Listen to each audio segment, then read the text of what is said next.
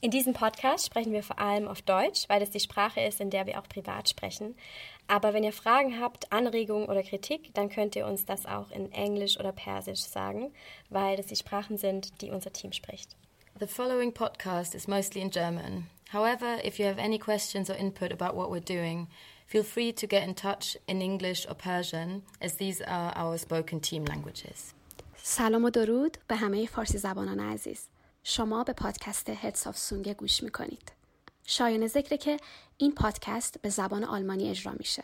اما اگر شما نظر، پیشنهاد و یا انتقادی دارید با کمال میل می‌تونید به فارسی با ما در میون بذارید. ما خوشحال میشیم، می‌خونیم و بهتون پاسخ میدیم.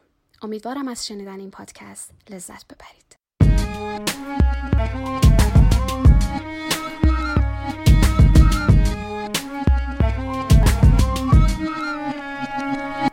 Hallo, hier ist Sore. Und äh, ich bin Kati. Äh, wir sind Herz auf Sünge, ein äh, interkultureller feministischer Podcast aus Stuttgart. Und heute ist eine ganz besondere Folge für uns. Äh, wir sind hier nämlich im wunderschönen Garten des Amerika-Haus in München und dürfen das erste Mal vor Live-Publikum sprechen. Normalerweise nehmen wir im Wohnzimmer auf, also das ist schon ein äh, großer Schritt für uns. Ähm, und natürlich auch mit ganz wundervollen Gästinnen. Ähm, ja, willkommen an Sie alle und auch an alle, die später von zu Hause aus zuhören. Genau, und wir bedanken uns bei Amerika House für diese Möglichkeit und diese Bühne besonders äh, bei Joanna von der äh, Programmdirektion, äh, Simon, Andy und Martin bei der, von der Technik und äh, bei, der, bei dem Hausmeister äh, Milko. Genau, wir sind offensichtlich für Sie, die heute hier sind, nicht allein auf der Bühne, sondern haben ähm, ja, drei ganz tolle Gästinnen bei uns, die heute mit uns über das Thema Mehrfachdiskriminierung zwischen USA und, in Deutschland, und Deutschland sprechen werden. Wir haben uns überlegt, dass wir uns vielleicht einfach alle kurz einmal selbst vorstellen. Ähm, ja, wer bist du? Was machst du? Was treibt dich an? Und vielleicht auch, wie geht es dir heute? Penelope, fangen wir mit dir an. Ja, ähm, ja, hallo erstmal, ich bin Penelope. Ich habe meinen Master in American History, Society and Culture gemacht an der LMU. Ich bin Aktivistin, ich habe Gender Quality Media mitgegründet. Das ist eine Organisation gegen äh, diskriminierende Berichterstattung in Deutschland. Bin in Künstlerkollektiven aktiv und gerade Kampagnenleitung bei der Petitionsplattform change.org. Ähm, ich mache mal einfach weiter. Ich bin die Kauster ähm, aus Stuttgart und ähm, bin bei der Black Community Foundation in Stuttgart tätig. Ähm, nebenbei studiere ich noch ähm, international technische BWL, also ein komplett anderes andere Fachgebiet. Ähm, genau, ja. Gut, dann mache ich direkt weiter. Ähm, erstmal vielen Dank, ähm, dass wir hier sein dürfen. Ich freue mich tatsächlich echt sehr. Und ähm, genau, ich bin Hilal, ich bin 21, ich bin von dem Grantifa Stuttgart und ähm, ich bin Aktivistin, ähm, weil ich einfach eine, ich habe viel Hoffnung und ich sehe einfach eine bessere Zukunft für uns, ähm, indem wir genau einfach miteinander sprechen, in Austausch kommen und ähm, ja, und freue mich auch auf heute. Genau, und ich bin Sora. Äh, ich bin im Iran geboren und aufgewachsen und bin seit sieben Jahren in Deutschland. Dort habe ich Medizintechnik studiert, aber dann hier habe ich umentschieden, einen neuen Bereich zu erkennen. Deswegen äh, bin ich in soziale Arbeit gelandet und jetzt äh, studiere ich im letzten Semester soziale Arbeit. Und seit 2019 haben wir, Marie, Kathi und ich, äh, die Podcast Heads of Sunge gegründet und äh, äh, das, ich interessiere mich auf politische, gesellschaftliche Themen und daher habe ich gedacht, das ist die richtige Plattform, dass wir einfach äh, in diesem Bereich ein mehr Engagement haben. Genau. Ja, und äh, ich bin Kathi, ich bin im Schwarzwald aufgewachsen mit einer alleinerziehenden Mama und äh, zwei kleinen Schwestern. Ich habe auch Amerikanistik im Bachelor ähm, studiert, hier in München und war dann eine Zeit lang journalistisch tätig und ähm, habe jetzt gerade mein zweites Studium angefangen, was ganz anderes. Ich werde Hebamme. Ähm, und genau, bin jetzt also werdende Hebamme und Podcasterin bei Herz auf Zunge. Genau. genau. damit sind wir aber noch nicht vollständig. Äh, wir haben in der ersten Reihe hier das dritte Herz auf Zunge Mitglied. Ähm, Marie, vielleicht hebst du mal kurz die Hand, genau. Äh, noch kurz zu Marie. Ähm, sie hat einen Hintergrund in Video- und Filmproduktion und arbeitet seit vielen Jahren in unterschiedlichen sozialen Projekten. Die sich mit Chancengerechtigkeit, Kunst und Kulinarik auseinandersetzen. Und beim Podcast werden wir komplett auf, äh, ohne sie komplett aufgeschmissen. Äh, sie kümmert sich nämlich auch ähm, um den Schnitt und übernimmt super viel Organisation und ist generell einfach unser Anker. Danke, Marie. Danke. Genau, und jetzt geht's langsam los mit wichtigen Thema. Äh, wir haben uns heute ein wichtiges Thema und weites Thema einfach vorgenommen und wahrscheinlich werden wir über eine Stunde über dieses Thema sprechen, aber wir wissen, dass dieses große, weite Thema noch mehr Raum und noch mehr äh, Zeit braucht, aber wir versuchen, unsere Perspektive, die Perspektive von unseren Gästinnen einfach reinzubringen und über Mehrfachdiskriminierung, also zwischen äh, Antirassismus und Feminismus äh, zwischen den USA und Deutschland, einfach ähm, äh, mehr zu sprechen und eine vielleicht neue Perspektive zu schaffen. Genau. Genau, und äh, wie Sore auch in unserer letzten Folge so ganz treffend gesagt hat, ist, Feminismus und Antirassismus sind natürlich keine Erfindungen oder Bestrebungen allein des Westens, sondern wachs, gewachsen und wachsen auch immer noch in allen Ecken dieser Erde. Ähm, natürlich muss man aber auch sagen, wenn man sich Deutschland anguckt, äh, dass es auf der Hand liegt, dass die USA einen ganz massiven Einfluss haben und ähm, hatten ähm, auf die Bewegung hier. Ich denke da in Bezug auf Antirassismus natürlich vor allem an die Black Lives Matter Bewegung, die 2013 gegründet wurde von drei schwarzen Frauen, was viele nicht wissen. Äh, Alicia Garza, Patrice Cullors und Opal Tometi. Wir sollten ihre Namen kennen. Und äh, was die feministische Bewegung angeht, natürlich an die MeToo-Bewegung, übrigens auch von einer schwarzen Frau gestartet, Tarana Burke. Und natürlich an die etlichen Women's Marches, die sich mit der Wahl ähm, von Donald Trump 2017 mobilisiert haben und damit ja weltweit ja eine, ähm, ja eine Bewegung ins Rollen gebracht haben und auch hier in Deutschland massiven Einfluss hatten. Genau, Penelope, du hast dich in deinem Studium ja ähm, unter anderem mit Black Activism in den USA beschäftigt und bisher in Deutschland ja auch jahrelang schon in der ja, aktivistischen Szene unterwegs. So als Startfrage irgendwie ins Thema, warum sind diese Bewegungen denn in den USA entstanden oder so groß geworden? Wir kämpfen ja eigentlich mit den gleichen Grundproblemen, oder? Leichte Frage am Anfang. Ja. Ähm, also, ähm, wir kämpfen mit den gleichen Problemen, ja und nein. Also natürlich sind die Länder komplett, die Nationen komplett unterschiedlich. Ich glaube, so den Kampf von African Americans äh, irgendwie mit irgendwas aus Deutschland gleichzustellen, will hier wahrscheinlich niemand. Aber wir sehen ja eindeutig, dass es eine Wechselwirkung gibt zwischen Deutschland und USA. Deswegen, ich würde so, damit ich nicht jetzt einen ewigen Monolog halte, vielleicht so auf zwei Faktoren zu sprechen kommen. Ich glaube so, dass ähm, zum einen die Form des imperialistischen Staates hier auf jeden Fall das ist, was dieselben Fragen aufwirft. Ne? Mhm. Also wir haben dieselben Strukturen und da kommen jetzt zu dieser Zeit eben die Fragen auf, so ähm, welche Rolle hat die Polizei? Ähm, also wie funktioniert Staatsgewalt und so weiter und so fort. Und das ist, denke ich, schon ein, eine Analogie, die sinnvoll ist. Mhm. Zum anderen haben wir aber natürlich auch eine durch die Politik enge kulturelle Verbindung. Ne? Also ähm, dass hier gerade am Anfang mit Ost und West, vor allem im Westen, die USA sehr viel Geld investiert haben, um auch die amerikanische Kultur reinzubringen. Äh, da, da, beißt sich jetzt die Katze, sag ich mir, in den Schwanz, weil früher war das halt Hollywood-Filmpropaganda. Es hat aber auch dazu geführt, dass Jugend hier jetzt mit amerikanischer, mit äh, amerikanischer Rapmusik zum Beispiel zu tun hat. Ne? Also ja. wir haben eben nicht nur die reelle Verbindung der USA hier mit Atomwaffen, die gelagert sind oder eben auch GIs, die stationiert sind, sondern auch eben schon ganz lange angelernt bekommen, uns mit dem Land zu identifizieren. Also genau, das würde ich jetzt mal schön, ja, in die uh, Runde werfen. Ja. Genau.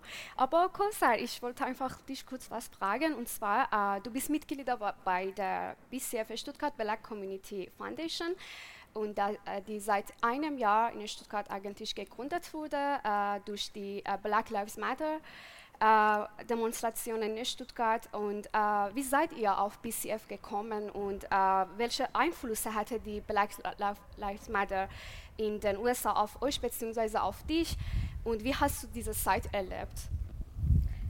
Ähm, ja, genau. Wir haben letztes Jahr am 6.6. Ähm, eine Silent Demo eigentlich geplant gehabt, die dann ein bisschen größer geworden ist als gedacht. Also komplett in Deutschland gab es an dem Tag äh, Demonstrationen gegen ähm, antischwarzen Rassismus, also aufgrund äh, auch von dem Tod von George Floyd. Ähm, wir haben als äh, Black Community einfach gedacht, wir müssen da wirklich aufstehen und auch ein Zeichen setzen ähm, als Sol Solidarität erstens ähm, zu den ähm, Black Lives Matter Protesten in Amerika, aber auch weil uns bewusst schon war, also wir wussten, in Deutschland haben wir auch dasselbe Problem, jetzt nicht in dem, ähm, also es ist schwierig halt die Länder zu vergleichen, aber ähm, also das ist halt einfach klar, dass auch in Deutschland ein Rassismusproblem da ist und ähm, vor allem auch in Stuttgart, dass da viel zu wenig gemacht wurde.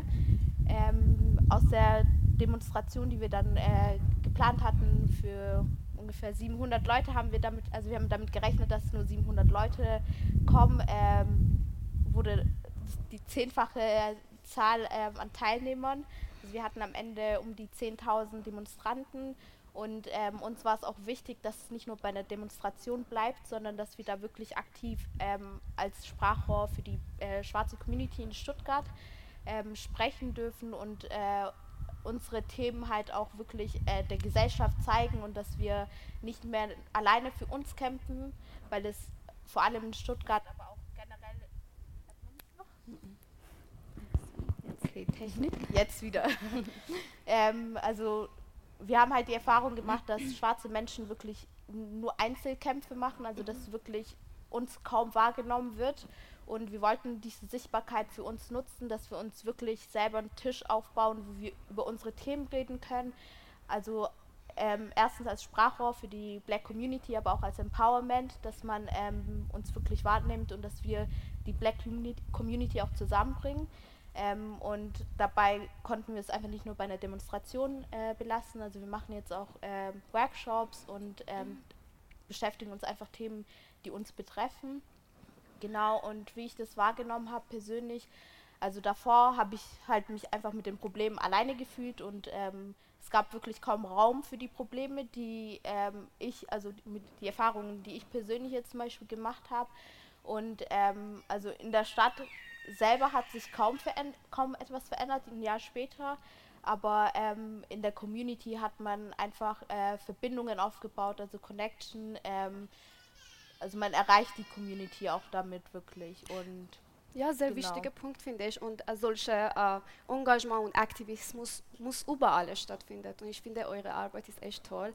Aber äh, vielleicht eine Verbindung, das ist halt so, wir äh, haben vorhin schon kurz über die gesellschaftlichen Unterschiede zwischen den USA und Deutschland gesprochen. Äh, wir wissen, dass auch in Deutschland äh, wirklich Rassismus trifft jeden Tag verschiedene Menschen. Und äh, das ist eine äh, zahlreiche wirklich Statistik, wenn man darüber redet. Und äh, eine beziehungsweise eine bestimmte Gruppe sind Migrantinnen, äh, das von Rassismus betroffen sind. Und äh, wobei schon schwierig ist, dass darunter man sagt, okay, weil wird bezeichnet also, dass die, äh, die Menschen das nicht weiß sind und dann werden natürlich von Rassismus betroffen. Äh, in Deutschland gehöre ich auch zu äh, dieser Gruppe.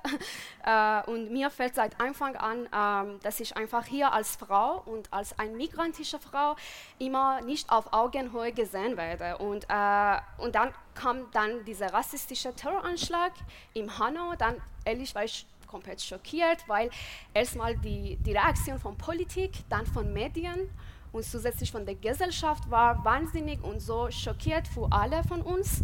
Und äh, ich habe mich wirklich seit diesem Abend ehrlich ganz unsicher gefühlt. Ich habe einfach gedacht, vielleicht konnte meine Familie, meine Freundinnen, sogar ich sein.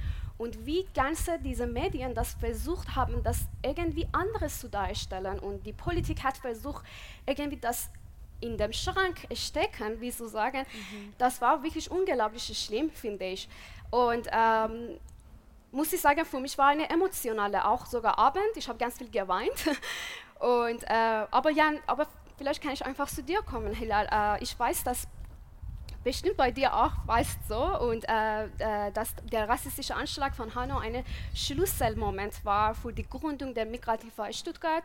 Äh, wie hast du die Hanau erlebt und wie war bei dir äh, genau dieser Moment und warum dann habt ihr dann diese Migrantiva einfach gegründet? Genau, also äh, erstmal zur Klarstellung. Ich war bei der Gründung der Migrantifa nicht dabei.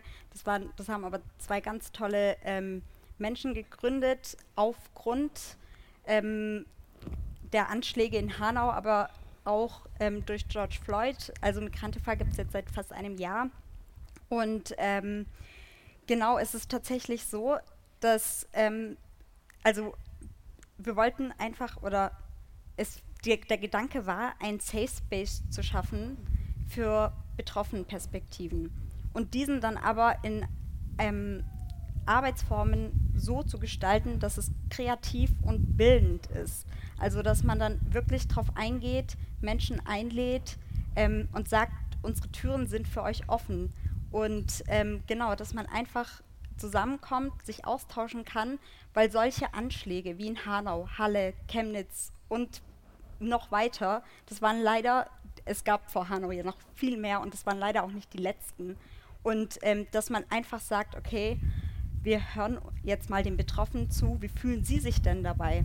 Denn ich weiß nicht, wann es mich als nächstes betrifft. Ich weiß nicht, wann es meine Familie als nächstes betrifft oder ob es meine Familie betreffen kann als nächstes, so besser ausgedrückt. Und ähm, genau, ob es meine Freunde betreffen wird, egal aber wen es betreffen wird, es wird wahrscheinlich nochmal jemanden treffen. Und das zu verhindern, ähm, da muss einfach wirklich eine Veränderung stattfinden, damit da einfach mal ein bisschen mehr Bewegung reinkommt, damit man einfach sagt, okay, ähm, wie können wir denn helfen, dass man Lösungsansätze findet? Und zwar dann nicht alleine in der Politik, die Lösungsansätze gibt es dann leider jetzt nicht häufig, ähm, dass man dann sagt, okay, wir reden mal mit den Menschen, wie brauchen sie denn unsere Hilfe? Und dass man sagt, okay, wir öffnen unsere Türen für jeden Betroffenen da kann man sich austauschen, da kann man über Erfahrungen sprechen. Man kann, also Emotionen spielen bei uns eine ganz große Rolle, weil Emotionen sollten nicht versteckt werden. Ja. Und ähm, die werden leider, leider dann unterdrückt ähm, in den Medien, in der Gesellschaft. Und ähm, genau, also, weil solche Anschläge wie in Hanau, die sind einfach wirklich immer ein Schlag ins Gesicht. Ja. Ähm, oder das ist eigentlich egal, in welchem Land sie passieren, ob sie in den USA passieren, ob sie in Kanada jetzt vor kurzem passieren, ob sie hier in Deutschland passieren, in England passieren. Das ist jedes Mal, diese Nachricht ist dann immer so ein Schlag ins Gesicht. Und die passieren leider immer weiterhin. Und dass man dann sagt, okay, wann hören, hören sie endlich auf? Und dass man da einfach drüber spricht, auch die Gefühlslage dann für uns, ähm, dass man da einfach mal auch über darüber redet, wie solche Nachrichten eintreffen, genau. Ja, aber schon, dass eure Aktivität da ist und äh, ihr versucht, ich, ich sehe immer, wir sehen eure Arbeit und ich finde, Stuttgart hat sowas gebracht. Migrantifa Stuttgart macht ganz viele tolle Sachen in Stuttgart. Ja. Genau. Eine kurze Sache, die ich da vielleicht einwerfen wollte als Gedanke. Ich glaube, wir tendieren in Deutschland oft dazu zu sagen, sowas wie struktureller Rassismus, aber auch ähm, ja, Polizeigewalt, rassistische, ist ein Problem der USA. Also da sind wir richtig gut drin, zu sagen, den Finger zu zeigen und zu sagen, ja, bei denen ist es so, aber es ist kein Problem hier. Und das, ich habe das Gefühl, das macht, ähm, ja, macht einem auch so ein bisschen stumm. Dadurch, dass das immer negiert wird und gesagt wird, nee, das ist, ist nicht so, ähm, kommt man irgendwie nicht voran und dann ist, passiert auch das, Hilal, was du gesagt hast, dass ähm, die Emotionen nicht ja, zugelassen werden dürfen oder nicht geäußert werden. Und wenn, dann werden sie, werden sie falsch gelesen, also als vielleicht irgendwie aggressiv oder als, als übertrieben oder keine Ahnung. Ähm, ich meine, Penelope, du guckst dir ja auch die Medienlandschaft regelmäßig kritisch an. Ähm, wie siehst du das in dem Kontext, wie, wie das dargestellt wird auch? Ähm, du meinst erstmal so USA und Deutschland-Vergleich? Ja. Nicht, ja, schon ein bisschen. Mhm. Ja. Davor ein kleiner historischer ja. Fakt. Ähm, die deutsche Polizei hat einen ähnlichen Ursprung wie die amerikanische. Also in den USA sind das die Slave Patrols gewesen, die im Süden zum Beispiel ähm, ja, Sklaven wieder eingefangen haben. Ähm, oder auch die Night äh, Watchers, glaube ich, hießen die im Norden die dafür da waren, erstmal den Grundbesitz vor anderen zu verteidigen. So, also das ist jetzt erstmal neutral gesprochen. Ne? So, bis zu einem Grad hat man das quasi gebraucht, weil man hat ja schon das Land anderen Leuten weggenommen und das musste ja sozusagen auch weiterhin erhalten bleiben und dann auch natürlich gegenüber anderen neuen Siedlern, die kommen. Ne? Ähm, das waren. Mikro? Ja. Ähm, also die, die Frage des Besitzes Und die Verteidigung des Besitzes kam in den USA vor den sozialen vermeintlichen Komponenten von irgendwie, wir verteidigen euch gegen, keine Ahnung, Vergewaltiger und was auch immer. Und in Deutschland haben wir eine sehr ähnliche Geschichte. Ab 1500 fängt es an, dass wir historische Dokumente haben von so, solchen äh, ja, polizeiähnlichen Strukturen, die dafür da sind oder von Fürsten und äh, Königen geschaffen wurden, um eben auch Besitz zu verteidigen und Ordnung reinzubringen, weil das in dieser Zeit einen Umschlag gab und sehr, sehr viele Leute, ähm, die quasi besitzlos waren, sich in die, in die Ländereien reingebracht haben. Ne? Und also die, die Frage von Besitz ist sozusagen sehr essentiell als Gründung der Polizei und immer noch bis heute da, um bestimmte Gruppierungen auch zu unterdrücken und auch ökonomisch zu unterdrücken. Und dementsprechend ist natürlich auch die Darstellung der Polizei immer sehr, sehr wichtig, genau für solche Staaten. Jetzt zu der Frage der mhm. Darstellung. Deswegen ist es ein leichtes für die Grünen und die SPD hier, mit dem Finger auf die äh, amerikanische Polizei zu sagen und zu sagen, ja, aber wir sind bunt. So, und wir machen das jetzt schon irgendwie. Ähm, weil natürlich kann man das andere Land angucken und sagen, ja, die haben das Problem, mhm. wir aber nicht. Aber sie arbeiten auf derselben politischen Basis und äh, also sie nutzen sozusagen das eine für sich und das andere gegen sich. Genau, weil wo kam das zum Beispiel hier bei Polizeigewalt? Wo kam das hier bei Hanau, die Kritik gegen Gewalt? Mhm. Sie ist nicht so groß, wie wenn man den Finger auf die USA mhm. richtet. Ja. Ja, ich finde Hanau generell ein krasses Thema, weil das so untergegangen ist in der Medienlandschaft. Also es ist einfach verrückt, wenn man sich die Darstellung ähm, zum Beispiel von ja, ähm, islamistischen Terroranschlägen jetzt mal anschaut und wie viel äh, Präsenz das bekommt. Ähm, und dann passiert sowas wie Hanau.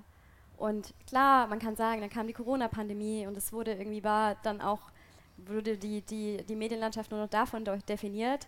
Ähm, aber trotzdem, wie unfassbar wenig darüber gesprochen wurde. Und ja, finde ich total erschreckend und halt auch ja, mal wieder beispielhaft. Ne?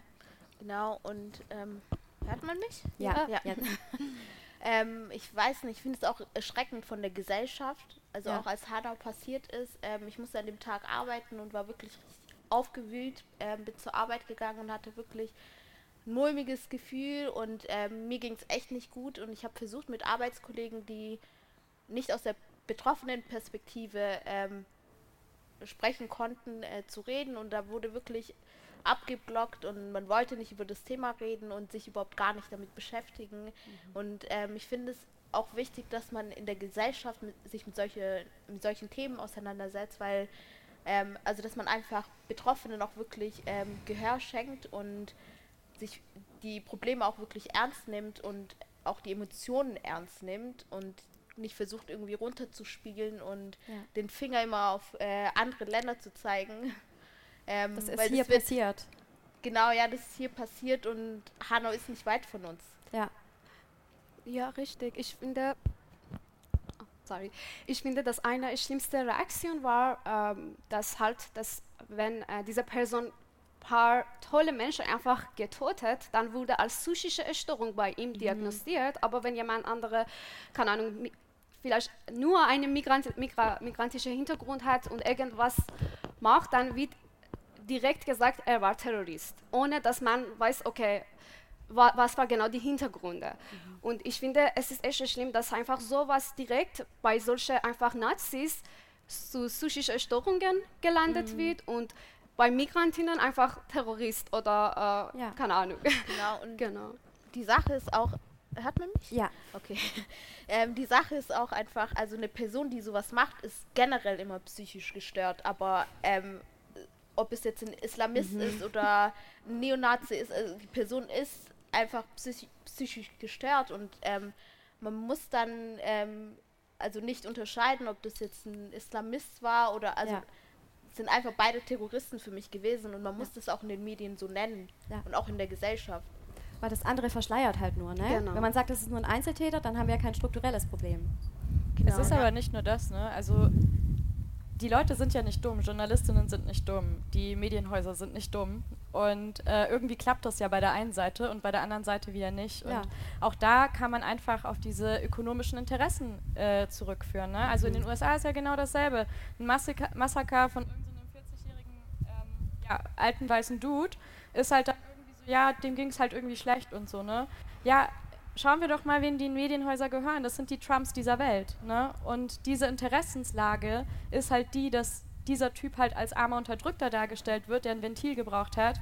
Und ein schwarzes ähm, zwölfjähriges Kind ist halt ein Terrorist dort, ne? Mhm. Und wir haben halt nicht identische Strukturen. Das würde ich jetzt nicht sagen, das wäre unseriös. Aber auch hier spielen wirtschaftliche Interessen mit rein. Ne? Also es Na gab klar. ja auch zum Beispiel eine Studie vom ARD, die dann auch zurückgezogen werden musste, in dem ganz klar über 20 Ecken ähm, dargestellt wurde, dass äh, bei der Zeit, bei der Zeitung, ähm, naja, Rüstungsindustrie äh, um, um 50 Ecken dahinter steckt. Ne? Und auch da zum Beispiel bestimmte Artikel in Tisch, also unterm Tisch verschwunden sind. Ja, also noch auf einem tieferen Level quasi, ganz reell, geht es ja auch einfach um Klickzahlen. Also wenn man jetzt Online-Medien sich anguckt, da ist dann oft die Frage in den Redaktionen nicht, was ist relevant und was ist vielleicht auch die neutralste, in Anführungszeichen, Berichterstattung, sondern was klickt sich halt gut. Und dann, wo ist da die Henne und was ist das Ei? Weil es gibt ja die Arschlöcher quasi, die das lesen wollen, diese Headline, äh, Migrantin klaut eine Kartoffel, Terroristin. um, ja, und äh, die, ähm, genau, und aber auch die Redaktion, die das liefert, ne? Das ist so, das befruchtet sich dann auch immer wieder so gegenseitig. Voll. Und ja. genau das zeigt ja, dass es ein strukturelles Problem ist, dass ja. es einfach so verankert ist und so vernetzt ist, dass man da auch irgendwie alleine gar nicht drum rumkommt. Ja. Dass man da als Gesellschaft zusammen anpackt und sagt, okay, wir als Gesellschaft wollen die, diese Na Zeilen nicht mehr oder wir wollen informative, neutrale ähm, Texte, worüber wir uns informieren können ähm, und nicht nur Schlagzeilen, die, ja. die sich gut verkaufen. Und das kommt dann aber auch auf die Mehrheitsgesellschaft an. Also was möchte die Mehrheitsgesellschaft sehen? Und ähm, genau, und Vielleicht muss es noch mal kurz ja. wiederholen. Ja. Sorry. Ja, also das kommt auf die Mehrheitsgesellschaft an und äh, die Mehrheitsgesellschaft möchte dann aber halt diese negativen äh, Fakten oder diese informativen, neutrale Sicht gar nicht sehen. Ähm, oder die Redaktion gehen davon aus. Ähm, mhm. Und äh, genau, und das zeigt einfach, wie strukturell verankert das ist. Ja, oder ja. wird halt im Algorithmus runtergespielt, genau, weil genau. es halt nicht so catchy ist, ne? Oder nicht so gut ins eigene Weltbild dann passt. Ja. um jetzt mal den Bogen zu schlagen, wir wollen ja auch über Mehrfachdiskriminierung sprechen und ähm, ja, da so Anti- ähm, oder Feminismus und Antirassismus, so ähm, das Verhältnis auch. Ja, wenn man sich so anguckt, für die längste Zeit waren Antirassismus, Feminismus ziemlich getrennte Kämpfe. Also im Feminismus, vor allem dort, wurde halt viel zu lange und wird auch heute größtenteils ähm, noch aus einer weißen Mittelschicht hetero Perspektive gekämpft und ähm, ja, in Deutschland fällt dann natürlich da gleich total prominent äh, Alice Schwarzer ein, ehemals Chefredakteurin der Emma, die ja sogar ganz aktiv rassistisches Gedankengut äh, verbreitet und vielen ja, und dann auch, wenn man viele Veranstaltungen anschaut, ähm, auch zum Frauenkampftag zum Beispiel, wenn man sich da anschaut, wer, welche Stimmen da auf der Bühne vertreten sind, ähm, wird es auch ziemlich deutlich, dass der Feminismus da auch hier zu Lande noch nicht so weit ist, wie er vielleicht gern zu sein scheint. Ähm, genau. Das Problem nennt sich weißer Feminismus. Sore hat eine Definition mitgebracht. Genau, ähm. das, oder White Feminism, ähm, das halt äh, die vielleicht mit dem Begriff, die Leute, die vielleicht mit dem Begriff nicht sich auskennen, dann wir haben eine Definition. Weißer Feminismus ist eine Bezeichnung für feministische Bemühungen und Aktionen, die weiße Frauen erheben, aber Probleme von Minderheitsgruppen, insbesondere POC oder schwarze Frauen oder die LGBTQ-Plus-Community ausschließen. Der weiße Feminismus bezieht sich auf eine eindimensionale Denkweise, die nicht berücksichtigt, wie äh, BIPOC-Frauen beispielsweise Sexismus erleben. Ja, das war eine kleine Definition. Und dann, ähm, Kosar, ich habe eine Frage. Und äh, bei deiner Rede bei CA Sunday, das war ein Aktionstag, das in Stuttgart von Migrantiva, Hetz auf Sunge und äh, BCF Stuttgart äh, halt organisiert wurde. Du hast schon gesagt, dass für, äh, du für dich keinen Platz äh, im Feminismus siehst und ein neuer äh, Space benötigt wird. äh, den sich schwarze Frauen selbst einfach schaffen. Ähm, ich finde echt interessanter Satz. Kannst du mehr darüber sprechen? Ähm, ja, ich will nur kurz richtigstellen, also die Jelisa hat die Rede gehalten, ähm, dass ähm, schwarze Frauen keinen Platz im weißen Feminismus haben, mhm. weil einfach die Lebensrealitäten ähm, von schwarzen Frauen nicht wiedergespiegelt werden und wir nicht dieselben Probleme teilen, die weiße Frauen ähm, haben, auch hier in Deutschland. Und ähm, also man hat auch gesehen bei den ganzen Demonstrationen, also wenn es jetzt um den Weltfrauentag geht zum Beispiel, wie viele äh, Frauen da auf, auf den Straßen sind und ähm, genau gegen Sexismus äh, und für den Feminismus auf die Straßen gehen. Und wenn es aber dann um Rassismus äh, geht und ähm, dass man gegen Rassismus auf die Straßen geht, sieht man dieselben Gesichter nicht auf den Demonstrationen wieder. Und ähm, mhm. wir müssen uns mhm. da halt einfach äh, Spaces schaffen, wo wir uns wohlfühlen, wo wir über unsere ähm, Probleme reden können, offen reden können, wo wir einen Safe Space haben. Ähm, ähm, also weil, also wenn man sich Intersektionalität anschaut, steht die schwarze Frau vor allem äh, ganz unten. Und ähm, genau, und da gibt es jetzt eine Ideologie, ähm, Womanism. oh Gott. Das ist so, so eine rassistische. ja. Oh Gott. So, jede Biene, die uns gerade angreift. genau, ähm, und äh, Womanism ähm, stellt halt genau das dar, was ich gerade wiedergegeben habe, also äh, Safe Space für Women of Color, die, ähm, wo sie halt über ihre Lebensrealitäten äh, reden können. Genau, und Jelisa hat das schön auch in ihrer Rede bei, beim Sia mhm. Sunday zusammengefasst und dargestellt, wie wichtig solche Räume sind, weil ähm, wir wir als äh, schwarze Frauen vor allem, aber auch Women of Color generell, ähm, wir brauchen halt, also, also ich habe, ich persönlich habe das Gefühl, so wir setzen uns mit, dieser, mit diesen ganzen Themen auseinander und kriegen aber nicht denselben Gehör wie jetzt, mhm. also wenn es jetzt ähm, um Feminismus geht, wie weiße Frauen und dass wir einfach äh, Spaces für uns schaffen, in dem unsere Probleme im Vordergrund stehen und ähm, wir uns an Lösungsansätzen ähm, machen können. Okay. Da hätte ich kurz eine Nachfrage. Ich finde es einfach so persönlich interessant. Als du dich politisiert hast, ähm, war das eher über den Antirassismus und über ja, diese Lebensrealität ähm, oder parallel auch mit feministischen Belangen oder kam das danach? Was würdest du sagen?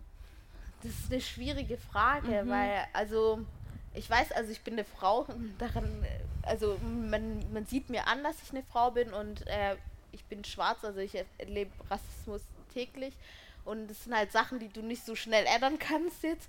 Ähm, und ich weiß, also das geht mit ein, miteinander her, mhm. finde ich. Also ich musste meine Stimme erheben, weil ich eine Frau bin und da schon kein Gehör bekomme mhm. und auch ähm, dadurch, äh, also dadurch, dass ich eine schwarze Frau vor allem bin, ähm, also das geht einfach miteinander, mhm. finde ich. Also man kann da nicht trennen, ob ich jetzt ja. nur aufgrund, weil ich Rassismuserfahrungen gemacht habe und ähm, Antirassismus im Vordergrund stand mhm. oder also also Feminismus stand nicht ähm, an erster Stelle, muss mhm. ich ehrlich sagen, aber ja.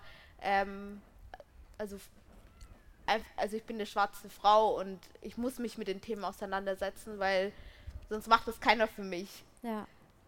Ja, du lebst einfach das. Genau, Deswegen, ja. Mhm. Also ich ja. gebe einfach eigentlich nur meine Realität wieder mhm. und das, was ich mir von der Gesellschaft eigentlich wünsche, weil ich sonst nicht gehört werde. Ja. Und ich wollte auch nicht, dass irgendwie Menschen, die nicht äh, meine Probleme kennen, für mich sprechen, weil das wird auch oft getan. Ja. Also dass einfach äh, nicht Betroffene versuchen jetzt irgendwie für Betroffene zu reden. Ähm, ich trage eine Kopfbedeckung. Alice Schwarzer sagt, ähm, obwohl sie sich für den, ähm, für den Feminismus einsetzt, dass ich gezwungen bin, eine Kopfbedeckung zu tragen. Ich sage, ich bin nicht gezwungen, ich mache das aus freiem Willen. Und, und, sie hört nicht zu. Und sie hört nicht zu. Ja. Und es wird halt oft in der Gesellschaft gemacht, deshalb müssen wir unsere ähm, Plätze einfach schaffen oder also wenn uns kein Platz an einem Tisch gegeben wird, müssen wir unsere Tische selber schaffen und Plätze kreieren, wo wir selber reden und ähm, uns Gehör verschaffen. Yes, girl. ja, ähm, Hilal, was sind deine Erfahrungen äh, mit feministischen Räumen? Hast du dich zugehörig und willkommen gefühlt in den Diskursen? Also, ähm, ich sehe das so ein bisschen so. Es ist so, dass weiße feministische Räume gute Arbeit leisten, sehr gute Arbeit leisten und wichtige Arbeit leisten, die geleistet werden muss. Ähm, einfach auch, weil es eine feministische Bewegung ist und man sich wirklich für jede Frau Flinter einsetzen sollte und auch muss. Und ähm, es ist leider meistens aber dann immer so, ähm, dass da immer irgendwie ein Bezug fehlt oder mhm. zu kurz kommt. Und das ist dieser intersektionale Aspekt. Also, dass man da einfach tatsächlich wie du vorhin gesagt hast, das sind dann Räume, die von cis weißen Frauen, Mittelschichtfrauen äh, gegründet wurden oder tatsächlich auch, also die Mehrheit ähm, dann in der Gruppe oder in diesen Räumen dann eine weiße cis äh, Mittelschichtfrau ist.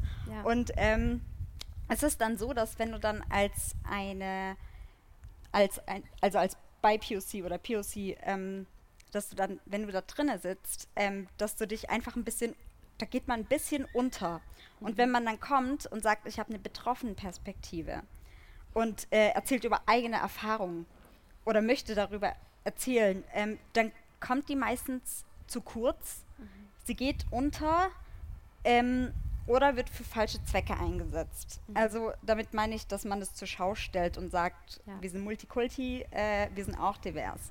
Und ähm, genau, und dann ist es, es ist leider halt so, ähm, ja, und das ist halt genau das Problem in solchen Räumen, ist, finde ich, dass da einfach nicht genug Diversität mit dabei ist. Und das Problem ist aber auch, dass zum Beispiel, ähm, wenn man jetzt als betroffene Person in solchen Räumen ist, ist es schon alleine schwer genug, irgendwie Erfahrungen zu teilen, vielleicht auch negative Erfahrungen zu teilen oder über ähm, Genau, und dann das in einem Raum zu tun, wo du dich nicht wohlfühlst, weil halt die äh, Mehrheit in diesen Räumen nicht dieselben Erfahrungen geteilt hat wie du oder halt ähnliche mhm. geteilt hat wie du, ähm, weil man halt wirklich so raussticht wie so ein Krokodil unter Küken oder sowas.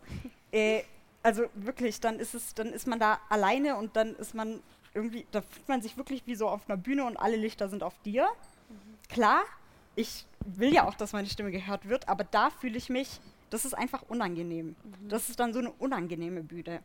Und ähm, deshalb finde ich es einfach wichtig, dass man sagt, okay, weiße feministische Räume müssen diesen intersektionellen Aspekt mit einbringen, aber nicht von sich aus, sondern dann diese Betroffenen einladen, mit ihnen reden und dann tatsächlich zusammen was gründen und was auf die Beine stellen und nicht sagen, okay, wir gründen das mhm. oder wir veranstalten was und du darfst dann auf unsere Bühne sprechen. Das ist dann. Tokenism, also das ist dann ähm, einfach, dass man eine Person ähm, für die ähm, für das Publikum einfach mal hinstellt und sagt, ja, wir haben auch betroffen mhm. und wir tun alles mit einbeziehen, aber im Hintergrund sind es dann doch wieder diese weißen mhm. Strukturen, die da ähm, alles organisiert haben. Und ja, genau. Und deshalb finde ich es halt wichtig, dass ähm, man intersektionelle Räume hat, wo Flinter äh, frei sprechen können. Und ähm, genau, ja. ja. ja. vielleicht in diesem Bezug, ich kann Penelope was fragen. Ähm, ich habe einen starken Satz und schon einen Satz von dir in anderen Podcasts gehört. Und äh, oh, sorry, ich zitiere dich, äh, du hast gesagt, wie soll man eine Frauenbewegung verstehen, wenn man nicht alle Frauen meint? Ähm, seitdem, dass du diesen Satz gesagt hast, ähm, hat sich irgendwas geändert und äh, was ich auch weiß, dass das ein Anliegen ist, dass, für, äh, dass du auch immer lang, lange kämpfst. Äh, was hat sich in den letzten Jahren ge geändert und was noch musste in dieser Richtung noch ändern? Was brauchen wir? Mm, wir sind halt, ähm, ja, also genau, was ist eine Frauenbewegung, wenn sie nicht alle Frauen meint? Das, ähm, das war natürlich in der Richtung gemeint, dass wir auch mal überlegen müssen, was das bedeutet. Ne? Also so, wenn wir sagen, wir brauchen Safe Spaces, wenn wir sagen, bestimmte Gruppierungen brauchen ihre Räume, um gemeinsam zu diskutieren, dann muss man das zu 100 Prozent unterstützen. Aber man muss sich bewusst sein, dass das ein politisch-ideologischer Raum ist. Was ich damit meine ist, es können sich viele Frauen zusammenfinden, um gegen, also für ihr Recht auf Abtreibung zu kämpfen. Ne? Es können sich dann andere Frauen finden, die ähm, gegen die ökonomische Unterdrückung zum Beispiel kämpfen, weil sie äh, wegen Rassismus, sage ich mal, ein Viertel verdienen von einer weißen Frau so. Das sind politisch-ideologische Räume, die alleine stehen können. Die Frage ist aber so, was, wie verbinden wir diese Kämpfe? Mhm. Die Antwort von so liberalem Feminismus ist halt sozusagen, ist Moralismus. Ne? So, ja, aber wir sollten auch denen helfen und denen so, nein, nein, denen muss man nicht helfen, die machen ihren Scheiß schon alleine. So, die Frage ist so, wie kommen wir zu einem gemeinsamen Kampf? Mhm. Und da gehört eben zum politisch-ideologischen die ökonomische Verknüpfung. Das ist nämlich das, was eigentlich Intersektionalität war. Das wird heute so gerne dargestellt als so, ja, wir sollten irgendwie Frauen beachten und dann sollten wir auch ein bisschen Klasse sehen. So ähm, Intersektionalität wurde also, wie soll man sagen, so gebrandet vom Combahee River Collective also eine Gruppe schwarzer lesbischer Frauen, die Sozialistinnen waren und gesagt haben, so innerhalb des sozialistischen Kampfes, also eines Klassenkampfes, müssen wir allen Stimmen Gehör geben. Ja. Das heißt sozusagen, dass schwarze lesbische Frauen mehr Raum brauchen, weil sie unterdrückter sind, um an diesem Kampf teilzunehmen. Aber der Kampf, der kollektive, ist der Klassenkampf. Und das wird heute so gerne mal unter den Tisch geschoben, weil das ist das, was wirklich was verändern würde. Ne? Und deswegen wird auch weißen Feministinnen mehr zugehört, weil mit weißen Feministinnen meinen wir nicht die Schleckerfrauen, meinen wir auch nicht die ein alleinerziehenden Mütter im Osten. Wir meinen halt hier irgendwie, weiß ich nicht, Tanja und Laura, die halt BWL studieren und halt irgendwie äh, Probleme haben mit Grabschen in der U-Bahn. Also ich, ver ich äh, vereinfache es jetzt, aber ne, damit es so ein bisschen ja. klarer wird. Ja. Dankeschön. Und ja, also ich sehe eine Veränderung, weil wir haben in den 90ern, also wir hatten wilde Streiks von Migrantinnen in den 70ern, ja. Das mhm. wurde zerschlagen, die Niederlagen waren da. Und es haben sich Antifa-Gruppen, äh, migrantische, gegründet in den 90ern, wie Antifa Genschlik, ne? Mhm. die äh, ähnliche Safe Spaces geschaffen haben. Aber woran sind sie gescheitert? Also auch die Gründer von damals haben in Interviews jetzt gemeint, so ja, wir haben die sozialen Fragen nicht angefasst. Wir haben mhm. versucht, nur uns einen Raum zu schaffen gegen Rassismus. So. Das ist mhm. verkürzt. Mhm. Aber ich sehe, dass jetzt wieder neue Gruppen da sind und das mhm. ist geil, das ist neu und ich glaube, so diese Räume müssen jetzt erstmal geschaffen werden. Aber ich würde mich mega freuen, wenn als nächster Schritt die Verknüpfung kommt. Ja. Darum geht es auch. Ja, ähm, ja wie wie wir jetzt auch, jetzt haben wir voll den perfekten Bogen gefunden ähm, zum intersektionalen Ansatz. Ähm, es gibt ja immer mehr Gruppen, wie du jetzt auch gerade schon gesagt hast, auch in unserem Umfeld, die aus einer spezifischen Unterdrückungsgeschichte äh, entstanden sind, aber andere Perspektiven auch mitdenken und da Safe Spaces bilden und ähm, ja, zum Beispiel eben auch die Migrantifa Stuttgart, die sich da ganz bewusst auch äh, intersektional gegründet hat. Ähm, es gibt jetzt auch gerade wieder ein neues Buch ähm, von ähm, Emilia Roag, Uh, Why We Matter uh, vom Int Center for Intersectional Justice, das sich auch mit Intersektionalität beschäftigt. Ähm, also es passiert unheimlich viel in dem Bereich.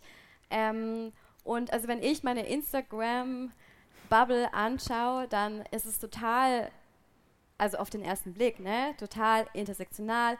Alle sind super woke, alle wissen Bescheid, alle checken das total ähm, machen sich dann eher gegenseitig fertig, wenn je, jemand mal einen kleinen, äh, mal, was nicht so vogue ist oder eine Frage stellt, äh, weil man noch vielleicht nicht, noch nicht auf dem gleichen Level angekommen ist.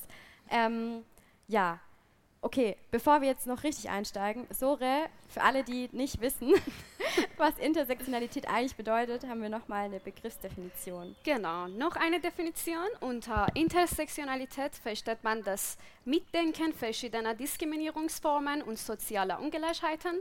Es geht darum, aufzuzeigen, wie diese Diskriminierungen nicht nur nebeneinander existieren, sondern miteinander verstrickt sind. Nach dem Gedanken, wir sind alle unfrei, bis wir alle frei sind. Genau. Und jetzt an Kosar und Hilal. Wie habt ihr das Intersektionalität erlebt? Was, wie ist eure Erfahrung? Möchtest du anfangen? Ähm, ja, gerne. Ja. ähm, ich weiß nicht, also als ich jünger war, konnte ich das irgendwie mir nicht erklären. Also ich habe auch nie wirklich das in Worten irgendwie fassen können, so was ich erlebe und auch in meinem Umfeld. Keiner hat irgendwie die Erfahrungen gemacht, die ich gemacht habe. Und äh, ich möchte auch da gar nicht irgendwie in die Opferrolle oder so schlüpfen, aber ähm, also ich habe mich nie verstanden gefühlt, hatte auch irgendwo leicht eine Identitätskrise irgendwo. Ähm, aber so mit dem Alter habe ich dann verstanden, warum ich diese Erfahrungen gemacht habe. Und ähm, ja, auf jeden Fall ist Intersektionalität ein Thema. Also wenn man eine Frau ist und dann noch schwarz und dann noch Kopftuch trägt, ja, also eine stimmt. schwarze muslimische Frau, ähm, ist es auf jeden Fall ein Thema gewesen. Und ähm, man macht da Erfahrungen. Aber so in deinem Umfeld hast du das Gefühl, die Leute sind wirklich so woke, wie sie sich geben? Ist die Gesellschaft schon da, wie es auf Instagram aussieht? Ähm, ich denke nicht. Also, um ehrlich zu sein, nein. Fang, ja, auch offensichtliche Frage. Sorry. ja, ähm, ja, äh, vor allem, also ich denke, wenn man so in Kreisen unterwegs ist, die aktivistisch sind, ähm, versucht jeder politisch korrekt zu sein, aber ähm, man weiß nie, wie die Personen dann wirklich privat sind und ähm, auch wirklich reden und ob man wirklich auch Leute checkt, die sich gar nicht mit der Thematik irgendwie befassen. Mhm. Ich finde aber auch generell, auch wenn es um Aktivismus geht, muss man einfach Leuten auch ein bisschen Zeit lassen. Ähm, mhm. Also man kann nicht erwarten, dass alle Menschen auf demselben Stand sind äh, wie man selber, weil, also wenn ich jetzt drei Jahre oder vier Jahre zurückblicke, ähm, ich habe eine Entwicklung äh, durchgemacht und habe Sachen gelernt, von denen ich davor keine Ahnung hatte. Und ähm, ich finde, aktivistische Kreise sind da manchmal auch ähm, zu hart zu Menschen, die sich mit der Thematik gar nicht auseinandersetzen. Mhm. Und dass man da ähm, vielleicht auch bis, also was heißt Empathie, aber also dass man ein bisschen rauskristallisieren kann, okay, ist die Person wirklich ignorant oder hat sie einfach nur noch nicht von der Thematik irgendwas mitbekommen und ähm, oder sich nie mit der Thematik beschäftigt, weil sie einfach nicht betroffen von bestimmten Themen ist. Ja. Genau, aber die Gesellschaft also ist auf jeden Fall noch nicht an dem Punkt, wo sie sein sollte. Oh, von Interesse. Offensichtliche Frage, aber vielleicht auch noch an Hilal, weil jetzt habe ich da so kurz ja. zwischengegrätscht. Ja, also es ist auch ähm, von meiner Seite aus so, dass es klar, als Kind wird es einem nie bewusst, aber ähm, auch als ich älter wurde und angefangen habe, ein Kopftuch zu tragen, da wurde es mir noch intensiver bewusst. Also es ist so, ich war schon oft, äh, ich war schon von früh an in feministischen Räumen drin aufgrund meiner Mutter, ähm, aber auch ähm, ich bin auch sehr white passing, das muss man einfach sagen. Und es ist aber auch so, sobald man dann irgendwie ein anderes Symbol oder eine andere Merk ein anderes Merkmal hat, da tut man sofort auch eine, einen Unterschied sofort merken. Klar, in diesen ganzen Räumen. Ähm, ich habe mich zu jedem Thema angesprochen gefühlt. Aber nur irgendwie hatte ich das Gefühl, dass es für mich zehnfach schlimmer ist. Oder ich kann es mir, also wenn man sich jetzt zum Beispiel anschaut, ähm, Gender Pay Gap, mhm. also das wirklich ein ganz ganz real ganz reales Thema genau. Ähm, es ist dann so, dass es dann für eine weiße Frau auch ein sehr reales Thema ist und voll legitim ist, dass man darüber wirklich ja, das ist ein Thema, worüber man sprechen sollte und worüber man jetzt eine Änderung braucht. Aber wenn du es dir dann anschaust, wenn es dann eine Person ist, äh, die POC ist oder bei POC ist und dann noch eine Frau, die trifft es dann wahrscheinlich fünffach ja. schlimmer ähm, als dann diese weiße Frau. Und das wird dann halt, ja, sowas geht halt in diesen Räumen unter. Ja. Und ähm, das ist auch das, wo ich sehe, okay, die Realität sieht halt einfach anders aus. Mhm. Die ist halt anders, weil wir als Menschen sind bunt. Und ich finde auch, ähm, dass, also wenn man sich den Feminismus als Bewegung anschaut, ist, ist witzig, weil es wird irgendwie als eine westliche Bewegung, als ja. eine weiße Bewegung irgendwie dargestellt. Aber der Feminismus gab's auch, den gab es ja. auch vor Tausenden von Tausenden Jahren in indigenen Gruppen. Äh, die erste Universität wurde von einer muslimischen Frau in Marokko gegründet. Äh, genau, also das ist so, schaut euch mal an, wo, woher diese Bewegungen überhaupt kommen oder Genau, also dass es immer so präsentiert wird, wir sind die Veränderung ja. ähm, und das, was wir, unser Weg ist der richtige. Mhm.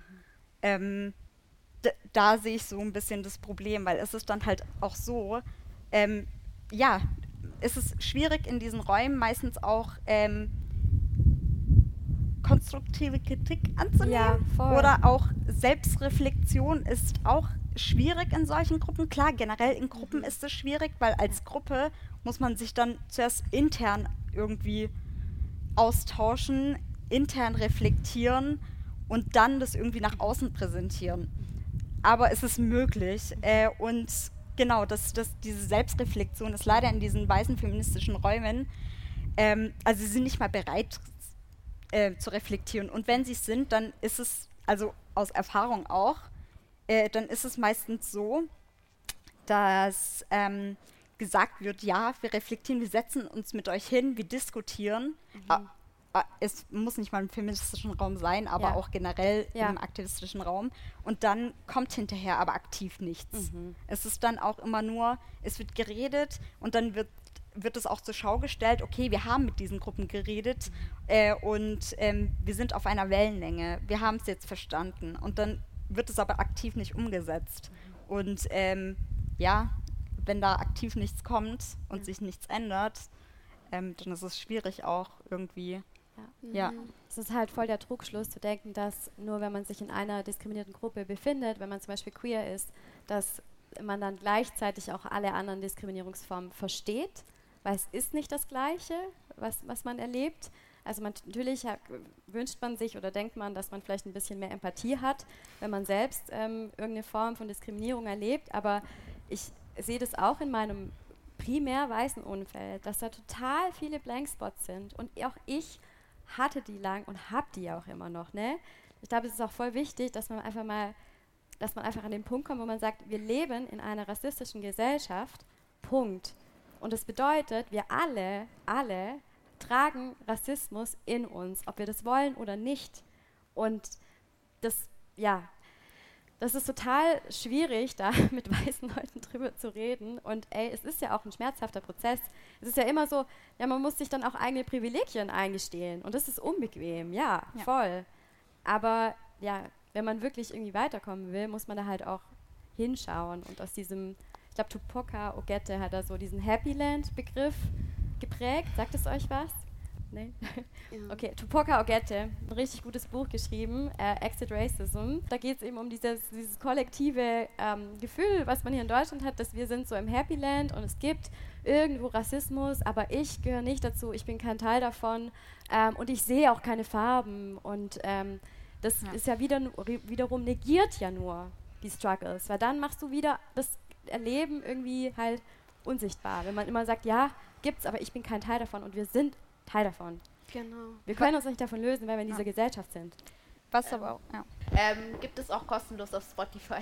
Ja, damn, richtig.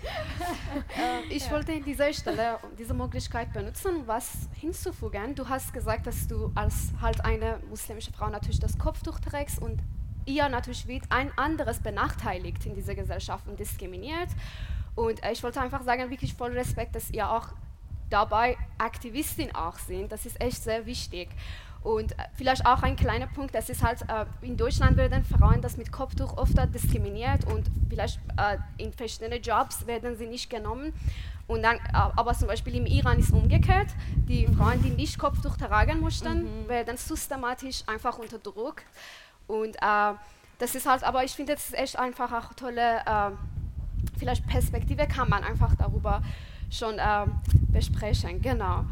Das hat ja aber, also genau, es hat ja aber beides denselben Ja, Selber äh, Hintergrund. Hintergrund oder denselben Genau. Ursprung. Es ist halt diese systematische Unterdrückung, Genau. egal in welcher Ja, Form. deswegen, Genau, genau. es geht ja in beide Extremen. Und äh, also ich sehe da auch, ich finde den Diskurs dann auch immer Mhm. voll banal, wenn dann Leute sagen, ja, aber ähm, es ist okay, wenn im Iran ähm, Frauen gezwungen werden, Kopftuch zu tragen. Nein, es ist nicht okay. So, ja, nur weil es passiert, that. heißt es nicht, dass es Ja. okay ist. Also ganz, also ich habe wirklich auch Leute schon auf der Straße, die ich nicht kenne, wollen dann anfangen, mit einem zu diskutieren oder kommen auf einen zu und fangen an, Fragen zu stellen, wo ich mir denke, stopp, sorry, ich kenne dich nicht. Ähm, was sollen diese Fragen? Zum Beispiel über das Kopftuchverbot. Ähm, und das ist genau das, es ist einfach eine systematische Unterdrückung. Ja. Und es ist nichts anderes. Es, also, und der Feminismus, also jeder, jede feministische Bewegung sollte das mit sich haben, dass wirklich jeder und jede das tun und lassen machen kann, was derjenige möchte, tragen kann, Religion ausüben kann, was auch immer, wirklich. Genau. genau. Ja. Und das hat denselben Ursprung, ich, ja, diese Diskussion, die es ist möchte so absurd, dass das nicht sichtbar, also dass das nicht gecheckt wird, ne? Ja. Dass es beides Unterdrückung halt ist. Ja, genau. Ja. Aber genau. es wird gecheckt. Ja. Es wird gecheckt. Ich glaube, der Unterschied ist halt, dass es hier eine Funktion hat. Also wenn wir hier über Kopftuchverbot reden, dann ist das ein Ersatzdiskurs für die Aussage, wir wollen Kultur XY mhm. als nieder, als unter uns äh, katalogisieren. Wir wollen irgendwie die und die Randgruppe in Deutschland Randgruppe, so irgendwie als Terroristen stempeln. Und deswegen müssen wir alles, was damit zu tun hat, stigmatisieren. Das ist eine systematische Stigmatisierung, die stattfindet, weil wenn Alice Schwarzer gleichzeitig sagt, hier so, wir müssen unsere Frauen vor hier den und den Männern schützen, und gleichzeitig sagt so hier, wir müssen den armen Frauen das Kopftuch runternehmen, dann hat das einen Zusammenhang. Und ähm, deswegen, ich würde gar nicht von Feministinnen hier reden, sondern das sind einfach Imperialistinnen. Mhm. Sie versuchen, dass die, die, die Vorherrschaft von Deutschland äh, und auch eine ideologische, vermeintliche Vorherrschaft einfach dadurch zu verteidigen. Das hat nichts mit Feminismus zu tun. Ja, ja absolut. Ja, Voll. interessant. Okay. 100 Prozent. Ja, genau. ähm, ja, Penelope, ganz spannend. Du hast ja auch schon ja, Intersektionalität schon auch dir kritisch angeschaut. Ähm, ist das überhaupt das Ziel und welche Probleme siehst du aus deiner eigenen Erfahrung im Aktivismus mit Intersektionalität? Also, ähm, weil das hier schon ganz oft angesprochen wurde, diese ja. super woken Gruppen, die immer sagen so, nein, nein, du bist nicht äh, gut genug und so. Ja. Also ich, ich mag es überhaupt nicht. Also wenn jemand kommt und sagt so, ah, Intersektionalität ist scheiße, dann ich mir immer so, woher kommst du und warum sagst du das so? Also ich habe ja vorhin schon erwähnt, woher das eigentlich kommt, ne? Und wie es immer so ist mit Dingen, die du nicht bekämpfen kannst sehr lange, man versucht sie sich anzueignen. Ne? Und das jetzt sozusagen aus einer sozialistischen Klassenperspektive, die sagt, wir müssen äh, Race, Class, Gender, ähm, also intersektional, intersectional betrachten, macht, ja, ähm, wir sollten uns alles mal anschauen und irgendwie gucken, dass, dass das Unfaire hier geregelt wird und das Unfaire hier geregelt wird, ohne die Systemfrage zu stellen. Ne? Also diesen Intersektionalismus, äh, den, den verteidige ich natürlich nicht, mhm. aber ich lasse mir auch nicht das Wort wegnehmen. Mhm. Also ähm, das, was hier gerade passiert, ist eine Entwicklung. Es ist ein Fortschritt, dass solche Gruppen gerade in Deutschland entstanden sind. Sie entstehen aus einem Erbe von Niederlagen, von Zerschlagungen von migrantischen Strukturen und deswegen stehe ich voll intersektionalen Bewegungen. Aber wir müssen uns auch mit unserem Erbe beschäftigen, dass uns da mit dieser Klassenperspektive was weggenommen wurde. Mhm. Und das gehört unbedingt dazu weil sonst werden wir uns im Kreis drehen. Also das ist so meine Antwort darauf. So ja für den richtigen Intersektionalismus, ja. nicht den bürgerlichen, den sozialistischen. Ja, ähm, da kommen wir vielleicht auch so ein bisschen Richtung Ende. Ähm, es ist ja so, ähm, jetzt Migrantifa Stuttgart, BCF Stuttgart und wir auch gemeinsam zum Beispiel mit diesem Aktionstag, den wir gemacht haben, CS Sunday, das sind ja bilden da irgendwie Safe Spaces und ich glaube, ähnlich wie du, dass das so super wichtig ist und dass ein guter Schritt ist, weil man ja, sich und die Community stärkt, weil man Gleichgesinnte findet, weil man sieht, man ist nicht allein und vielleicht auch junge Menschen dahin gehen, die diesen Moment noch nicht hatten und sehen, okay, ich bin auch nicht allein. Und zwar nicht nur auf Instagram, sondern ganz real. Hier in Stuttgart gibt es Leute, die denken wie ich und die haben Erfahrungen, die machen die wie ich oder hier in München. Ähm, aber ich frage mich da immer so ein bisschen, okay, das ist also das ist super relevant und wichtig aber es ist auch Preaching to the äh, Choir, oder wie sagt man, ne? Da kommen auch Leute hin, die denken auch schon tendenziell so wie, wie wir. Ähm, vielleicht läuft mal jemand vorbei und bleibt zufällig stehen und hört sich das an und hat das noch nie gehört und ist so, wow, ich war davor super konservativ und jetzt bam. aber ähm, in der Regel nicht. Und da frage ich mich halt, okay, reicht es? Ähm, und was kommt halt danach? Was machen wir? Wie kommen wir wirklich voran? Das ist, ja, das ja. ist also reichen alleine tut es klar nicht. Ja. Für uns erstmal glaube ich schon. Ja. Ich finde, das ist der erste richtige Schritt. Ähm, genau, also, aber das war halt nicht der letzte Schritt und das wird auch nicht der letzte sein. Und das erweitert sich halt von klein, also das alles wächst ja mal klein, alles fängt klein an, so, Ja. und erweitert sich dann. Und das ist, glaube ich, genauso. Das ist auch eine Entwicklung, die mit sich geht. Mhm. Wir lernen auch jeden Tag dazu. Auch Ja. in solchen Gruppen. Klar, jeder macht Fehler und jeder äh, kann dazu lernen und selbst reflektieren. Ich glaube, das können wir dann auch ähm, genau in solchen Gruppen dann auch immer, finde ich, einfacher, weil man dann doch viel mehr Perspektiven hat, als man denkt. Und äh, da kommt man einfach auch schneller, da wird man schneller angeregt, einfach nachzudenken und über sich nachzudenken und auch über die eigenen Privilegien nachzudenken. Weil zum Beispiel ich ähm, habe ja, also jeder hat Privilegien und Ja. irgendwo auch Nachteile. Und ähm, genau, und die muss man sich einfach bewusst werden, wie du vorhin gesagt hast. Und wenn sich dann, wenn dann solche äh, Gruppierungen, Veranstaltungen dann unter sich zuerst treffen, austauschen, wie wir das dann gemacht haben und dann irgendwie sagen, okay, nächstes Mal gehen wir einen größeren Schritt und ähm, versuchen uns irgendwie ein bisschen zu vernetzen oder zu schauen, wie, wie, wie können wir das erweitern und wie können wir irgendwie einen Teil der Gesellschaft ansprechen, die daran interessiert ist. Und dann, das geht dann halt immer so stufenweise weiter hoch. Und ja, das war einfach der Anfang. Ja. Genau. Causa. Und ähm, ich check nicht, dass man, ob man mich hört oder nicht. Jetzt ja. ähm, ja, also vor allem, wenn man sich Stuttgart anschaut und Stuttgart von einem Jahr anschaut, da gab es wirklich gar keine Räume ähm, für Menschen, die, also für Menschen, die Erfahrungen wie wir gemacht haben. Und ähm, also natürlich muss man auch die anderen Perspektiven mitdenken und ähm, aber ich finde es auch erstmal wichtig, dass man überhaupt die Räume erstmal schafft und ähm, so eine Grundbasis einfach ähm, schafft an Menschen, die irgendwie in dieselbe Richtung wollen und dass man auch die Richtung irgendwo definiert und ähm, also wenn, wenn man das nicht hat, dann äh, also fehlt irgendwie der Grundbaustein und ähm, genau, aber ich bin völlig deiner Meinung, also man sollte nicht auf demselben Fleck ähm, sich bewegen und auch aus Fehlern von anderen Gruppierungen lernen und sich auch mit, äh, mit, den, mit, den, mit den Problemen auseinandersetzen, die schon vorher ähm, da waren. Und die dahinter liegen. Und das ist Genau. halt super komplex. Ja. ja. Ja. Aber, also was ich noch kurz dazu sagen möchte, ist, dass äh, ich auch so für mich merke, dass ich allein durch diesen Aktionstag und durch diese Tage, ich schöpfe auch immer voll viel Kraft. Weil das, man, man, das, man wird ja immer so gebremst und so wird so hoffnungslos und irgendwie, also vielleicht ist es auch dann das das Geheimnis, dass man auch dort wieder Kraft schöpfen kann, um dann weiterzugehen irgendwie.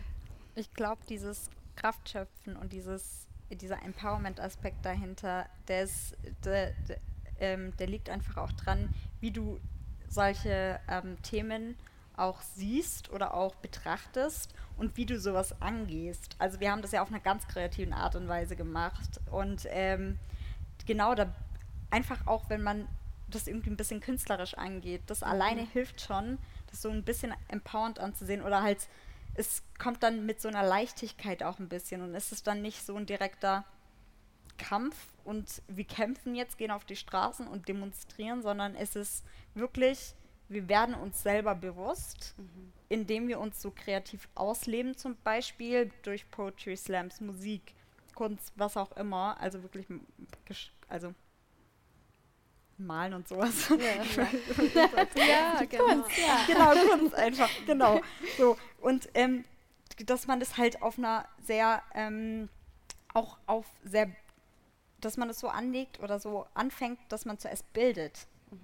Und dass man sich auch untereinander bildet. Zum Beispiel, wir hatten das ja so gemacht an dem Tag, dass wir Info, ähm, vorbereitet haben zu Themen, dass wir wirklich Seitentext hatten und da erstmal aufgeklärt haben, ein paar Fakten aufgezählt, Definitionen aufgezählt, so damit dann jeder dort in dem Raum auf einen äh, gleichen Stand kommen kann, damit man irgendwie anfängt, auch irgendwie sich über Themen zu interessieren zum Beispiel oder zu sagen, okay, äh, nach dieser Definition betrifft es mich doch eigentlich auch oder sowas. Also, genau. Penelope, was sagst du? Was ist der nächste Schritt? Ja. Revolution. Ähm, ich glaube, so die historische Auseinandersetzung mit dem, was passiert ist, ist sehr wichtig. Ich glaube, diese Räume aufzubauen, ist sehr, sehr wichtig. Und ich glaube, es ist sehr, sehr wichtig, sich bewusst zu machen, dass diese Races, Classes, Genders, also Kategorien sind, die beweglich sind und dass sie einem Zweck dienen. Und ich glaube, wenn wir damit anfangen, uns das immer wieder zu sagen und immer wieder zu hinterfragen, dann ähm, kommen wir hoffentlich mal an den Punkt, an dem wir wissen, was der nächste Schritt ist. Genau. Das Ja. ist doch ein gutes, rundes Das- Schlusswort, finde ja. ich. Ähm, genau. Ja, dann sind wir fast zum Schluss gekommen, oder? Genau. Und wir wollen uns bei euch alle wirklich viel, viel bedanken für das Gespräch und äh, dass wir heute mit euch hier waren konnten. Und äh, danke von euch, dass ihr einfach uns zugehört habt. Und für alle, die mehr über äh, euch und eure Arbeit äh, erfahren möchten, wo findet man euch? Einfach. Wer fängt Habt ihr Social Media? Ihr gerne sagen. Wir wissen, ihr habt Social Media.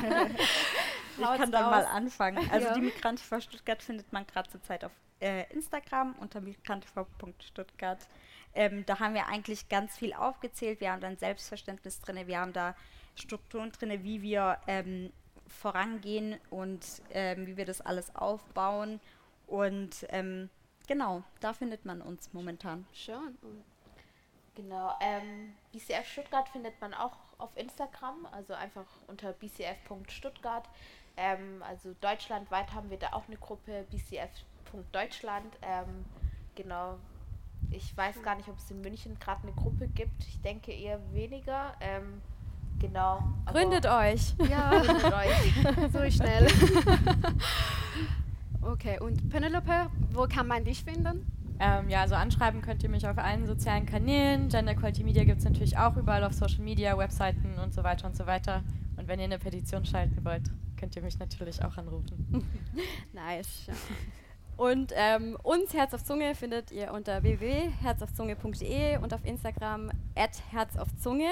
Wir freuen uns immer auf Feedback, Kritik, Auseinandersetzung ähm, mit dem Herzen auf der Zunge. Genau. Danke.